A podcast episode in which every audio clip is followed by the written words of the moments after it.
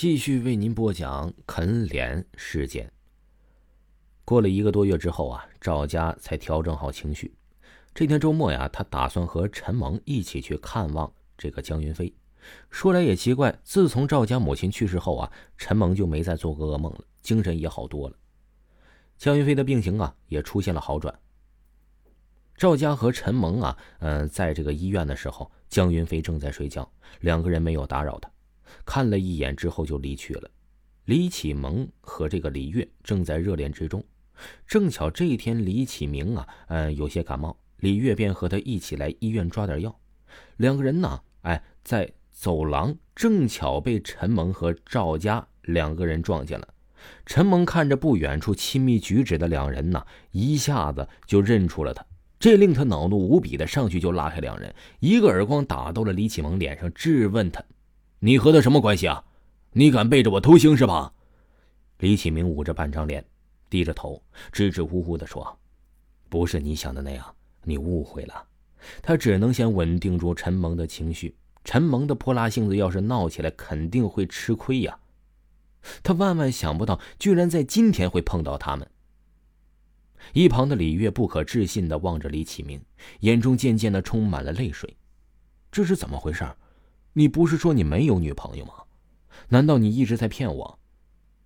陈萌啊，看着李月楚楚可怜的样子，与自己泼辣取闹的样子形成对比，更是气不打一处来，直接甩了一耳光给李月：“你装什么可怜呢？你知不知道我们在一起三年了？”李月脸色变得有些愤怒的看着李启明，等着他给自己一个解释。看着李启明吞吞吐吐的样子，李月捂着脸转身就跑了。李月跑开后啊，陈萌又一耳光重重的打在了李启蒙的身上。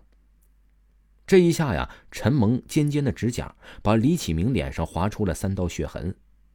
摸了一摸呀，他这张脸就肿了，居然还出血的李启明再也忍不住了，对着陈萌大声喊道：“你这个泼妇，我再也受不了你了，咱们赶紧分手吧，谁也别再看着谁。”到了晚上，李启明独自待在了宿舍里。室友们都出去了，今晚只剩下他一个人。放在桌上的手机响了起来，李启明拿过手机一看，是李月打来了。接起一头啊，这李月哭着说：“你怎么可以这样？你为什么要骗我？你知不知道，从小到大一直家教都很严，我从来没有跟任何男人有过交集。你太过分了。”李启明还不知道要如何应对他，陈萌的性子他了解。逼急了，一定会做出出格的事儿来。现在啊，李月又打电话哭哭唧唧的，李启明只觉得一个头非常大。于是啊，他就挂断了他的电话。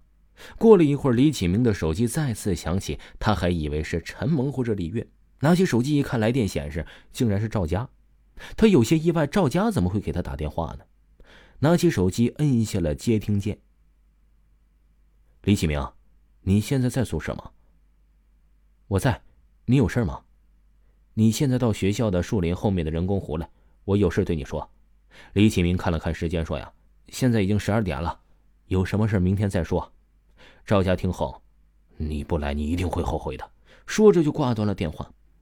李启明有点疑惑，还是决定去了一趟。赵家这么晚把他约出来了，究竟想要说什么呢？他脑子里忽然冒出了一个声音：赵家该不会是喜欢上自己了吧？赵家家庭这么富裕，长得又那么好看。一路上，李启明都在浮想联翩。到了约定的地点，只见赵家一个人独自的坐在了长椅上。李启明面带微笑的走过去，说：“啊，你约我出来有事吗？”赵家示意对他说：“你知道吗？那个李月以前整过容，她的样子以前非常难看。”李启明听后说：“你怎么知道？”我以前和他同过班。初中的时候他非常难看，你可别被他现在的样子骗了啊！这一番话让李启明纳闷无比，心想：这赵家大半夜叫自己出来，就这样啊？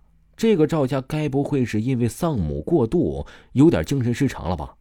看着四周黑漆漆一片，李启明感觉有点心慌，于是对赵家说：“现在很晚了，有事明天再说吧。”说完起身之后就要离开。赵家看了看李启明离去的背影，嘴角浮起了一丝意味深长的笑容。李启明回到宿舍之后，心想啊，这李月整过容，这也太恶趣了。赵家还说以前她长得非常难看。陈蒙虽然泼辣了点但至少还真实。这李月呀，居然整过容。陈蒙还在哭，这坐在镜子前看着自己的脸呢，啊他越想越委屈，越想越委屈。陈蒙啊，之后就去洗脸了。陈蒙碰了碰开关也没有反应。正当他以为啊，这外面停了电的时候，却突然看到洗手间的镜子里并没有倒映出自己的样子。镜子里面分明站着一个小女孩，一个穿着绿色洋装、浑身腐烂流脓的小女孩。陈蒙开始感觉到非常的恐惧，他啊，这个小女孩就开始俯下身爬出了镜子。陈萌刚一回头，就跳到了她的身上，开始啃咬着陈萌的脸。陈萌痛的是不断的挣扎，撞破了镜子，撞翻了洗手间里的一切物品，血溅得到处都是。睡梦之中的赵家忽然感觉到了什么，一下子从惊醒的床上坐了起来。惊醒之后的赵家觉得非常口渴，起身呢就走到饮水机前，发现没水，就去厨房找水喝了。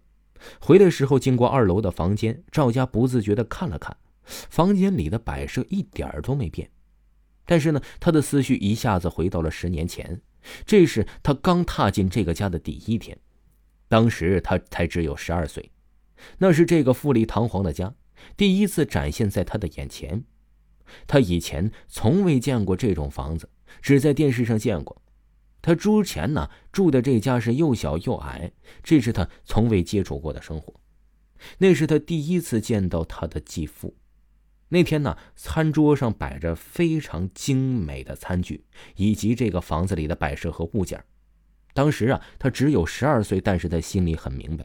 只要抓住眼前这个即将被称为父亲的男人，就可以过一辈子富裕生活。那天餐桌上，他也是第一次见到小月，那个继父的女儿是他将来的妹妹。当继父宣布他要和母亲结婚时，小月很不高兴的离开了餐桌。二楼的这个房间原本是他的，他刚进到这个加时分的房间，小月的房间在三楼。那天晚上啊，母亲和继父刚从酒店举办完婚礼回来。正在楼下招待家里的亲戚，他睡不着时，于是就到三楼去敲小月的房门。进门之后啊，他看了看小月房间的摆设，小月房间的壁纸是粉红色的，还有许多大大小小的毛绒玩具，这些呀都是他房间里没有的。他呀看到小月胸前的银挂坠，眼前一亮，那个月牙坠的挂坠他很是喜欢呢。于是他对小月说：“把你胸前的东西给我。”小月一听啊，连忙护住胸前的挂坠，说：“不行，这是我妈留给我的。”见小月不肯给他，便一下子扑到了床上。他比小月大两岁，个子也比小月大很多。这他呀，就把小月这个挂坠啊，就抢了过来，扔回了房间里。到了后半夜，他又跑到了小月的房间里，对小月说：“我要和你换房间，你换不换呢？”小月一听一害怕，就点头表示了。小月抱起自己的被子，正准备出去，他就对小月又说了：“你不用拿被子，这房间里的东西你都不许带走。”这第二天呢，早上吃早餐的时候，继父见他脖子上戴着那个月牙形的挂坠，感觉到有些奇怪的，就问他：“你怎么戴小月的吊坠啊？”